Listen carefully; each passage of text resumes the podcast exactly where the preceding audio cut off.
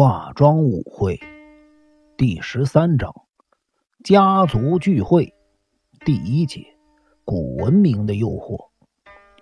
教授，那里不是已经没有挖掘的必要了吗？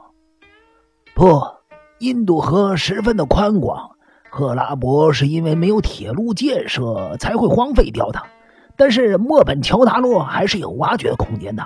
飞鸟先生，根据我的研究。印度河流域一定还有一个继赫拉伯、墨本乔达洛之后的第三大古文明都市。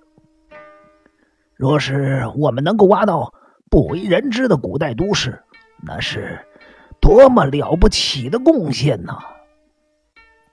你说的有道理。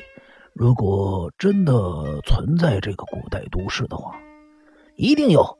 我的研究不会错的。听说那个地方……相当的荒凉啊！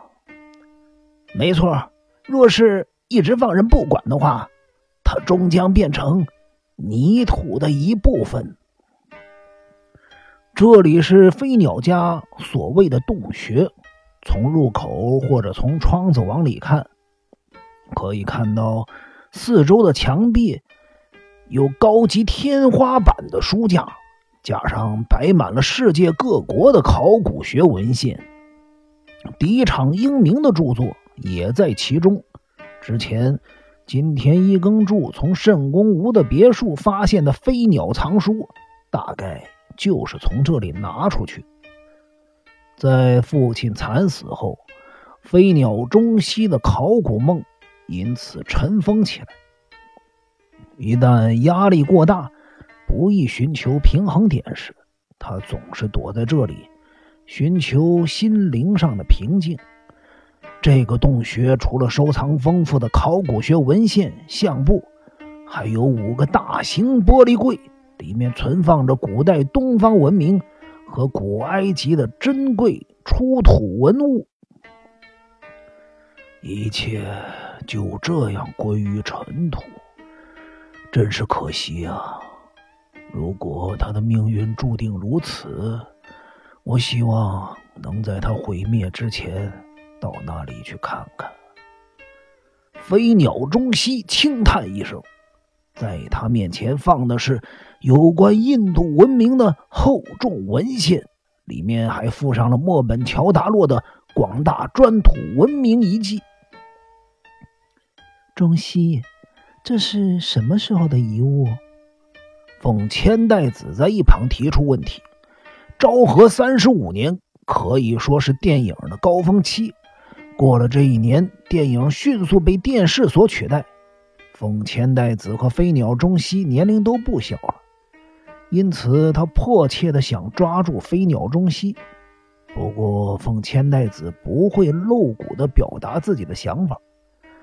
敌场英明回答了奉千代子的问题。”这是纪元两千五百年到一千五百年之间的繁盛文明，所以从现在往前推的话，就是距今四千五百年到三千五百年前。凤女士，印度文明是由恒河开启的，就像尼罗河孕育了古埃及文化，以及底格里斯河、幼发拉底河孕育出了繁荣的美索不达米亚文化一样。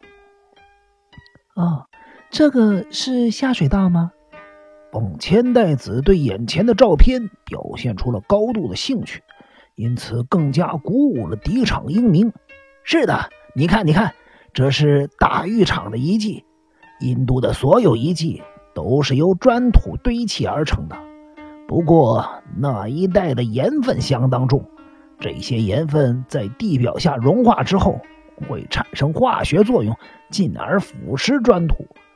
如果放任这些盐分继续腐蚀下去，那么沉睡在地底下四千年、几乎可以原封不动挖掘出来的古代文明遗迹，就会因为太慢挖掘而归于尘土。要想挽救这些珍贵的古代文明，光靠巴基斯坦政府的力量是不够的。听说教授最近去过巴基斯坦。呃，是，不过就像观光旅游一般，我觉得十分的可惜。一想到这些珍贵的遗迹就要付出黄土，就令人惋惜不已啊！怎么样，千太子，想不想去看看？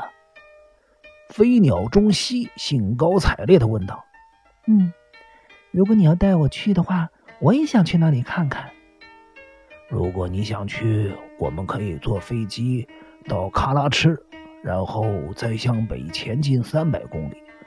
墨本乔达洛的郊外有观光用的机场，交通不是问题。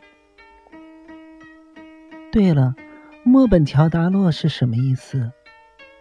他的意思是死者的山丘，你只要亲眼见到那个地方，就会发现它是个赤褐色的世界，就跟字面上的意思一样。盐分的侵蚀已经蔓延到了遗迹的上层部位，到处都呈现一片荒凉的景致，叫人看了不胜唏嘘呀。这时候，村上一言走了进来，打断了敌场英明。滔滔不绝的说明。